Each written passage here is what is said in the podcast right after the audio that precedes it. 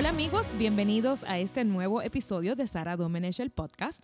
Hoy hablamos con una periodista puertorriqueña a quien quiero y admiro muchísimo, Gretchen Marín. Tiene una carrera periodística envidiable con más de 20 años de experiencia.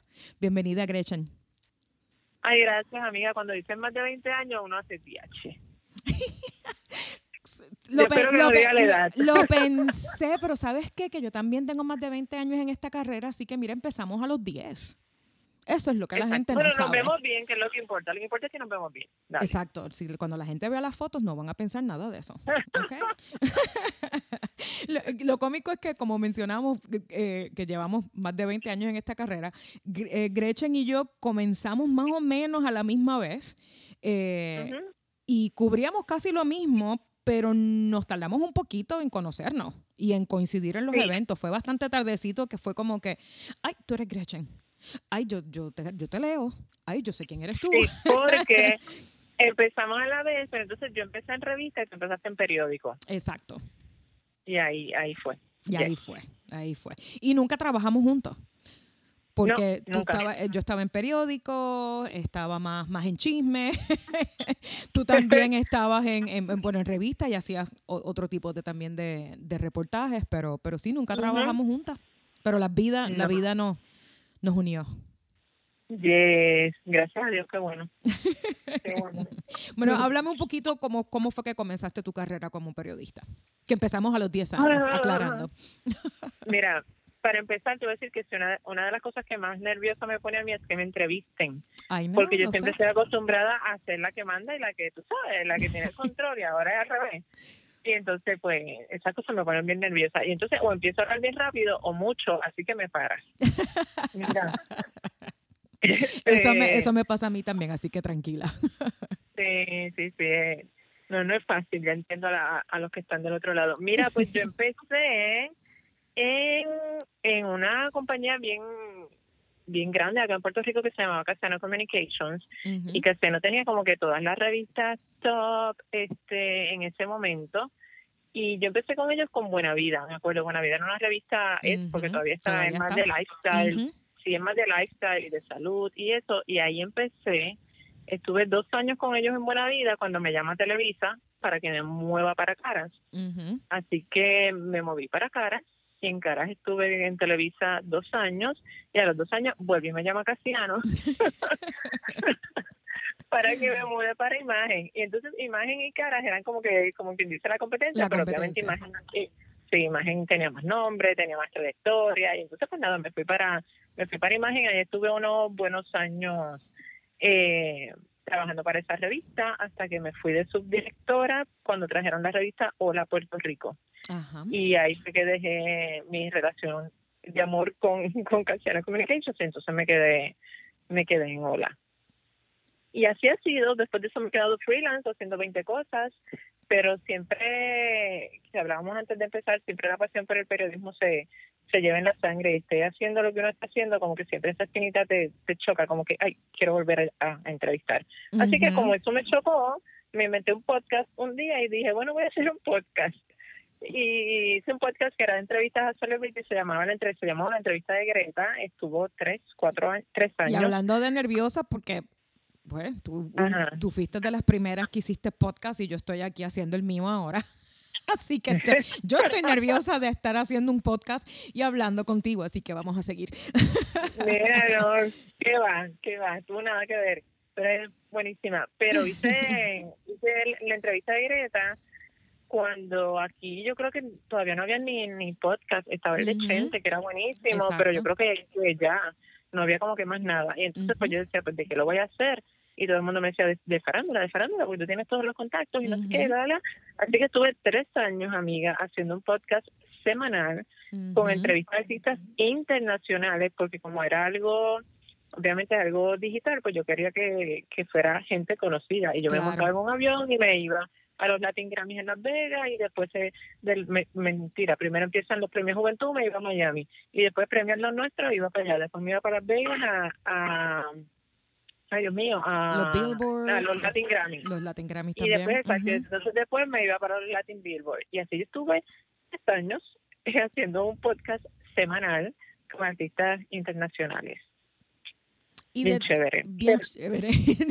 y hablando así de, entrevistas, ¿cuáles, o sea, tú, para que los, los que no conozcan a, Gretchen y, y, no hayan visto las entrevistas de ella, no solamente en el podcast, pero también en las revistas de imagen y, cara, eh, Gretchen ha podido entrevistar yo he entrevistado gente, pero tú me ganas.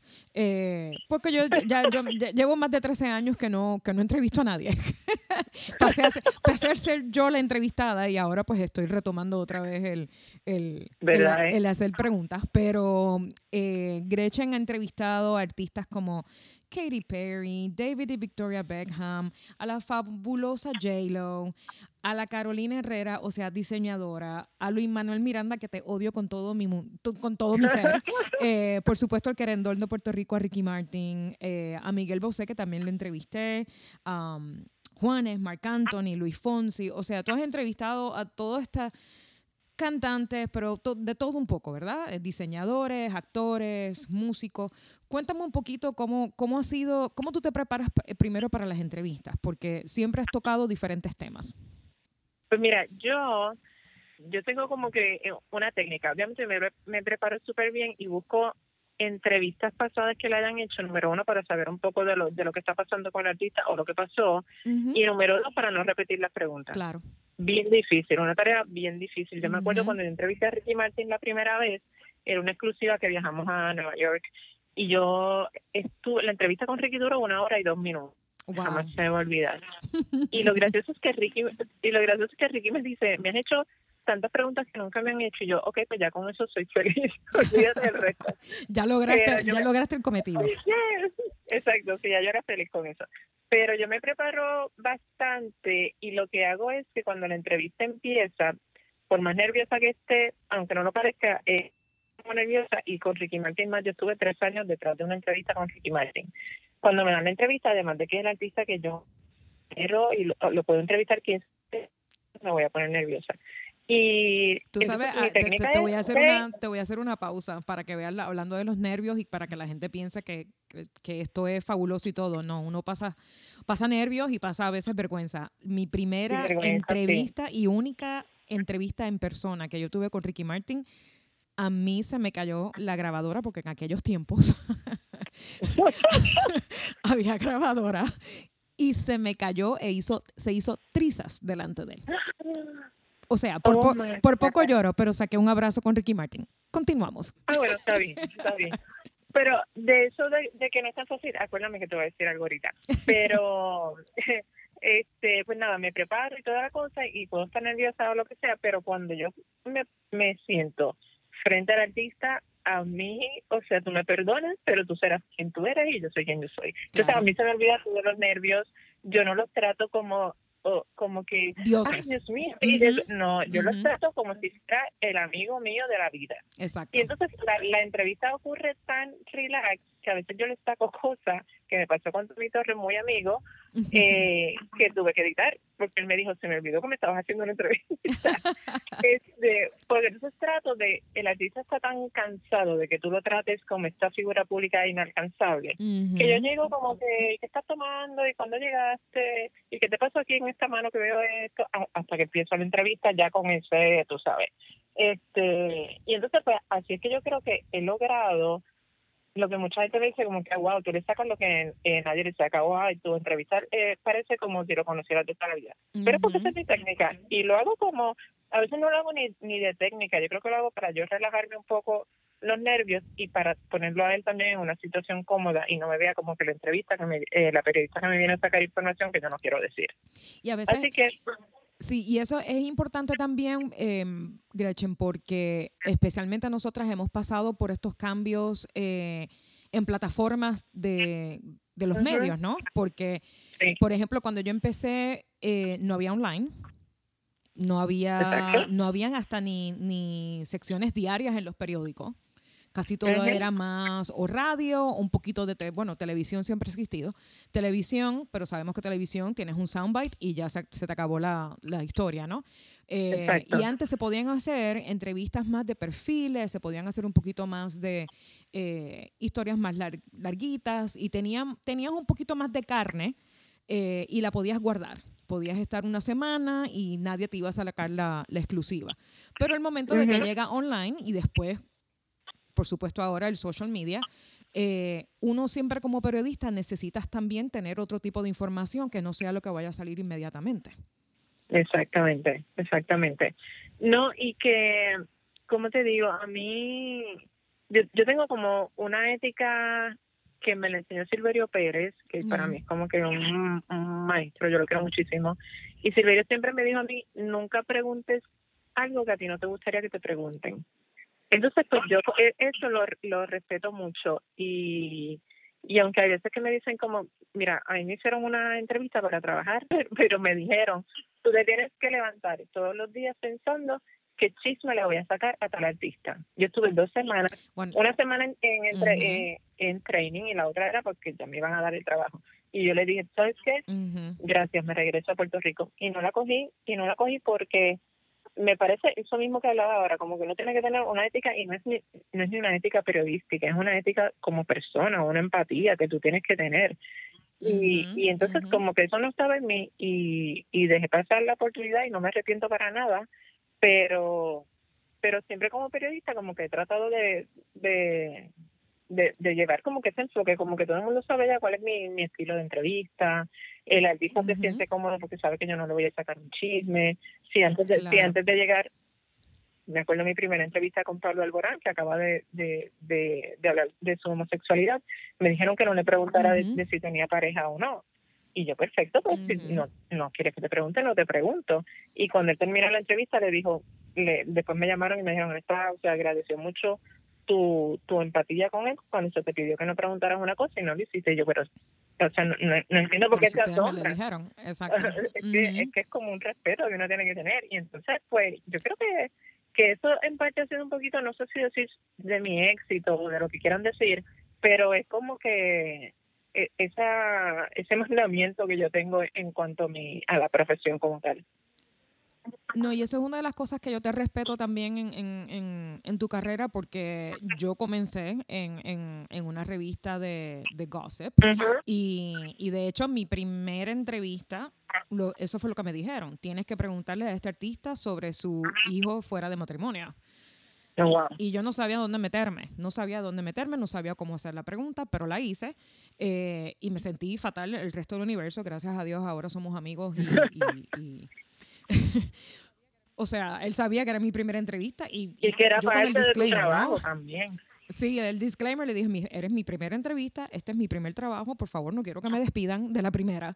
Te lo tengo que preguntar, me siento fatal, pero creo que esa honestidad eh, siempre, siempre ayuda. Y, y, como bien dijiste, yo dejé el trabajo también por eso, porque no... Mm, llega un punto en que ya tú no quieres estar haciendo eso. Claro. Y, y, quiere, y quieres tener otro tipo de ética profesional eh, y seguir subiendo, ¿no? este, y eso, eso es algo también que siempre te lo he respetado porque con las revistas y con, los, con las publicaciones que has trabajado siempre, siempre se ha demostrado que, o sea, la línea, la línea de respeto y de ética que has tenido eh, durante tu carrera. Ay, muchas gracias, muchas gracias, muchas gracias. Muy amable.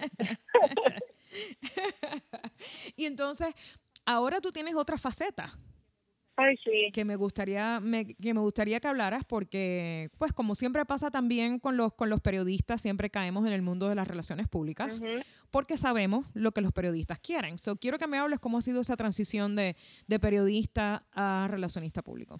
Ay, pues no no muy fácil realmente. La gente eh, podría pensar como que Ay, ya tienen dos contactos, ya conoces a todo el mundo, tal, tal, tal, lo haces y ya. No, este yo estudié comunicaciones en general porque yo quería ser eh, relacionista, de hecho. Lo que pasa es que estudiando me enamoré del periodismo y entonces ahí que, que me quedé como periodista, pero realmente mis estudios eh, comenzaron en relaciones públicas. Eh, y obviamente para yo siempre digo que tú puedes hacer, puedes ser relacionista, puedes ser periodista, puedes ser maestra y enfermera, siempre y cuando te prepares no no hacer una cosa porque me apasiona y porque tengo los contactos y porque sé que lo puedo hacer bien, porque porque no es así. So, este lo, lo estoy ejerciendo con mucha como te digo, con, eh, con mucho respeto realmente y obviamente sí, cogiendo los cursos y toda la cosa eh, para saber, pero, eh, y aunque es algo que disfruto mucho y, y toda la cosa, lo mío es el periodismo y lo digo 20 veces. Trabajé en una agencia de relaciones públicas hace como dos años, empecé. con una de las, o sea, con marcas de, de make-up, o sea, el sueño de todo el mundo.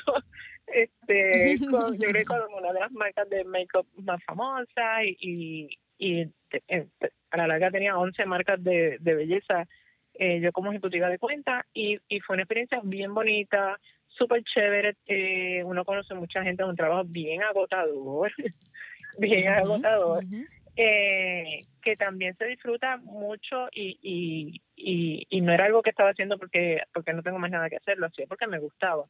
Pero realmente si supieras que lo terminé, tomé la decisión de terminarlo porque sigo porque a mí lo que me apasiona es el periodismo. Entonces yo dije, mira, eh, tuve muy buena experiencia, eh, trabajar en una agencia eh, te da, o sea, si tú trabajas en una agencia de relaciones públicas de publicidad, tú puedes hacer de todo en el mundo. tú puedes hacerlo todo en la vida. Este, pero nada, tuve esta experiencia muy chévere que, que la atesoro y la agradezco muchísimo, pero me di cuenta de, de que de que lo que me apasionaba era el periodismo, entonces eh, aunque lo sigo ejerciendo ahora, pero como freelance, eh, no es mi prioridad hacer relaciones públicas. No lo es. Así que pues me inventé otra cosa y dije, ok, pues voy a hacer una revista. Casi nada. Casi nada. Ok, vamos a inventarnos una revista. Ajá, sí, entonces me, me uno con esta amiga viajera, que es periodista también, que se llama Diana Otero, y, y estábamos de hecho estábamos viajando estábamos en un crucero y nos nos bajamos del avión ah, del barco perdón y dijimos mira pues sí pues vamos a hacer la revista eso fue en septiembre a finales de septiembre empezamos la primera reunión como a mediados de octubre y en enero salió la revista Abordar. La primera. Gracias, tres meses. No sé a quién, a qué dos locas se les ocurre una cosa como esa. Eh, a ustedes nada más porque si fuera otra persona no salía en tres meses. Sí, pero ¿sabes qué, es lo que pasa? Que yo siempre pienso, la gente me dice, ay, pero imagínate, vas a sacar una revista ahora que todo el mundo está en lo digital, nadie está en el papel, nadie lee, no sé qué, obviamente nosotros estudiamos el mercado y toda la cosa, y, las nuevas generaciones están retomando el papel porque pasan las 20, horas al día en una pantalla con luz, computadora o teléfono, y entonces retoman el papel para desconectarse un poco. Dijimos, ok, un punto a nuestro favor. Y el segundo punto a nuestro favor era que las personas estaban invirtiendo en experiencias. Preferían pagar... Eh, una tarde de spa, un viaje, no sé qué, a comprarse un carro o la última cartera de marca sea, la gente está invirtiendo en experiencias más que en productos. Así que digo, ok, pues perfecto, tenemos dos de ganar, chévere. Y la gente entonces como que, me acuerdo que una amiga nos dijo, empiecen por digital, no se les ocurra imprimir. Y yo, yo dije, perfecto, vamos a imprimir, me parece chévere. Ok, ella dice que no, eso es lo que vamos a hacer. Y yo siempre... Vamos a hacer lo contrario. Es que yo siempre digo que si yo no tengo muchas ganas, muchas ganas, yo lo hago si me salió mal, pues no, me, no se me va a caer un canto ni me voy a morir por eso. Si salió mal, no tuvo éxito, no funcionó, no sé qué, pero lo hice, me dio el gusto, lo hice y, se acabó. Así que pues nada. Y se, y, se aprendió. Se aprende de la lección y move on. Claro, y entonces pues aprendimos y ahora eh, este mes eh, de julio eh, lanza la tercera edición de la revista, es una revista de viajes internacionales, no solamente de Puerto Rico, hablamos desde China hasta México y de México Grecia. Exactamente, de todo. Y obviamente así tocamos Puerto Rico. Eh, la revista, como te dije, se llama Abordar y sale por temporada. Es como una guía de viajes de primavera, luego la guía de viajes de verano, otoño e invierno. Esta de julio y la enfocamos toda en Puerto Rico. Es una guía por los 78 pueblos de Puerto Rico. Eh, pues para apoyar. ¿Y eso ha sido en eso ha sido en respuesta a la pandemia o por qué tomaron esa decisión? Sí, para apoyar el turismo local y la economía y los, pequeños empresarios. Estamos destacando marcas que se hacen en Puerto Rico, productos que se hagan en Puerto Rico, restaurantes eh, de comida criolla, eh, ¿qué más? Este eh, dónde acampar en Puerto Rico, o sea, todo es como una guía, tú te bajaste del avión, aquí tienes tu guía, si te, o, estás en tu casa y este weekend no sabes qué hacer, ah, pues espérate, hoy me quiero ir para Maricao, deja ver qué hay que hacer en Maricao. Así que pues nada, no. Eso para mí yo creo que eso es una edición entonces de colección. porque, por ejemplo, yo, a los que estamos también en la diáspora nos interesa muchísimo cada vez que vamos a, a Puerto Rico a saber qué es lo que hay nuevo, qué es lo que está abierto, porque hay muchas cosas que por supuesto han cerrado después de del huracán María, después de, de los de los eh, de los temblores y por supuesto ahora después de la pandemia muchas cosas han cambiado. Sí, sí, y, y que también la gente tiende a ir a los mismos sitios que a lo mejor no sabe que a lo mejor dice, ay, por favor, en Las Marías, ¿qué hay que hacer en Las Marías? Pues mira, aquí tienes cinco o seis cosas que puedes ir a hacer en Las Marías. Eh, y así pues apoyaré eh, todos los pueblos como tal y gracias a Dios pues con la ayuda de, la organización de Discover Puerto Rico y la compañía de turismo, pues nos ayudaron bastante eh, para poder sacar esta, esta edición. Así que pues ese es el nuevo bebé. y ella y ya estás trabajando en la nueva edición, ¿cómo, más allá de, hacer la guía para Puerto Rico, ¿cómo más le ha afectado eh, lo que es la crisis de la pandemia? Porque una de las industrias más afectadas, ¿no? Creo que, creo que son tres industrias, deportes, eh, entretenimiento en vivo, o sea, el teatro, el cine, eh, los conciertos y por supuesto el turismo. sí se puede hacer turismo interno, pero el subirse, subirse a un avión y planificar un viaje pues todavía yo creo que la gente tiene un poquito de temor. ¿Cómo entonces esto les, les va a cambiar la próxima edición? Pues mira, nosotros, nosotros como siempre decimos que hacemos la, la revista, tal vez no para el que se va a ir de viaje mañana, sino para el que tiene el que le gusta viajar y viaja en cualquier momento. O, por ejemplo, eh, la primera edición fue de Japón y obviamente en mis planes este año no está ir a Japón, pero el año que viene puede estar y ahí tengo la revista. Y entonces, es, por eso digo que, que más que una revista, nosotros hasta el tamaño, es tamaño de libro. Es como un libro, como una guía que tú la vas coleccionando y, y la y la vas a usar en cualquier momento si eres amante de los viajes. como referencia. Claro, si eres amante de los viajes, ahí la vas a tener este desde hoteles hasta restaurantes y, obviamente lo, lo, lo que se destaca de, de cada país. Así que nosotros la, seguimos nuestro plan como hasta ahora. Eh, obviamente, como tú dices, hay, hay gente que tiene todavía bastante temor, pero hay países que ya están como que abriendo, permitiendo más cosas, y hay gente también que tiene muchas ganas de viajar y que están cansados de estar encerrados. Así que hay para todo, para el que lo quiera usar la guía inmediata y que la quiera guardar para el año que viene. Perfecto. ¿Y mm, cómo podemos, lo que estamos acá, cómo podemos eh, suscribirnos a la, a la revista? ¿Hay manera de, sé que hablamos de que es impresa, pero hay manera de verla online a través de alguna suscripción? Sí, mira, eh, online puedes ver ya las primeras dos ediciones están a través de issue.com eh, y también para la suscripción, si la quieres este impresa, abordarpr.com ahí se puede suscribir. Y, también tienen Instagram, ¿verdad? Y Instagram tienen redes sociales. Abordar PR. Perfecto. Y eh, Gretchen, ¿cómo podemos seguir a, bueno, antes de, preguntarte de cómo seguirte en las redes sociales, ¿qué otros, bueno, pues tú eres una emprendedora, eh, algunos otros planes futuros que tengas, que nos quieras comentar? Ay, realmente yo a veces pienso y quiero hacer como tantas cosas. Yo me acuerdo que una vez yo quería hacer, yo quería hacer una... Por eso te pregunto. yo quería hacer una línea, me acuerdo una vez de tote bags, porque uso tote bags todo oh my God, okay. Me parece que es la cosa más cómoda del mundo, le echas a la lavadora y no pasa nada. Y son baratos. Este, y, y fun. Eh, Creo que sigue siendo una buena idea. Sí, Así que si lo haces, tienes una clienta. Gracias, amiga. este, y yo compro como que todos los que veo por ahí. Y, y entonces, pues también con esta vena periodística tengo un, un plan ahí que espero decirte muy pronto. Eh, muy bien. Pero pues siempre siempre he querido como que, que, lanzar un libro, pero como que no sé qué ángulo darle, así que estoy todavía pensando eh, en qué tema qué tema abarcar. Así que eso está como en, en el to-do list. Yo creo que tú tienes, tienes, tienes muchos, tienes muchos temas. ¿Tú crees? Yo puedo, aportar a la... Sí, sí, sí. qué lo que pasa? Que yo a veces pienso que hablar de mí misma es tan aburrido. que, entonces tengo que ver como que tienen que ser como entrevistas o algo así, porque hablar de mí misma puede ser como que ya está quién es porque yo quiero saber de ella. No sé, no sé. Pero es que ese, ese es el síndrome de periodista, no queremos hablar de nosotros. Claro, Nunca. Este, pero sí, sí tienes, tienes, como digo yo, tienes, tienes tela de dónde cortar. Así que Bueno, pues. Aquí tienes una, aquí tienes una fan, aquí tienes alguien que va a comprar el libro, así que ya lo, ya lo, ya lo saben amigos, cuando, cuando Gretchen lance su libro, yo, soy la primera.